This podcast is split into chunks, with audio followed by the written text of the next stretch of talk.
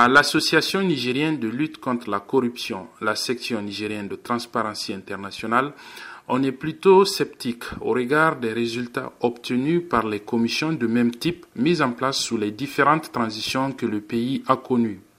Maman Wada, président de l'ANLC. Nous n'attendons pas grand-chose, n'est-ce pas, de cette commission-là. D'autant plus que d'abord, elle prête serment devant celui qui l'a créée. Nous avons parcouru le texte à l'article 2, on dit qu'on peut transiger. On peut s'entendre sur quelque chose euh, de commun et puis laisser la personne. Et mieux, on dit que l'action publique s'éteint. Elle ressemble aux autres commissions qui n'ont pas donné grand-chose. Nous sommes au Niger, les mêmes pratiques, ça va produire les mêmes effets. Même appréhension chez Nassirou Bodo, militant d'un mouvement politique indépendant.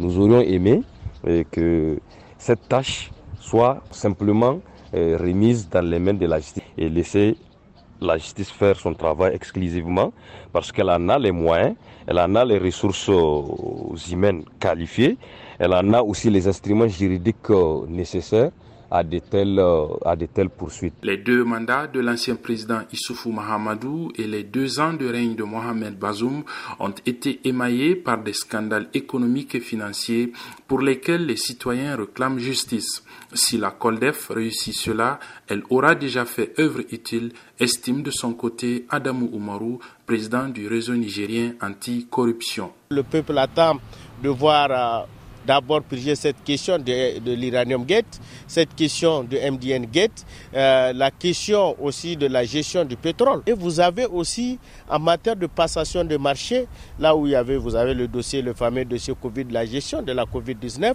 où vous avez des matelas d'une place qui ont été achetés à 400 et quelques mille francs CFA. Consciente des fortes attentes des populations, les membres de la commission, après leur prestation de serment, ont promis de travailler sans relâche.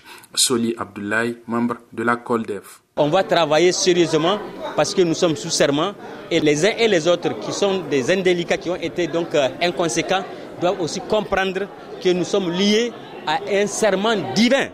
Et donc il n'y a pas de quartier, il n'y a pas de demi-mesure. On doit faire les choses en bonne et due forme et dans la foi requise. En tout cas, les dossiers à épulcher sont nombreux. Il s'agira de nettoyer les écuries d'Ojas et les Nigériens attendent de voir les résultats concrets. Abdullah Razak Idrissa à Niamey pour VOA Afrique.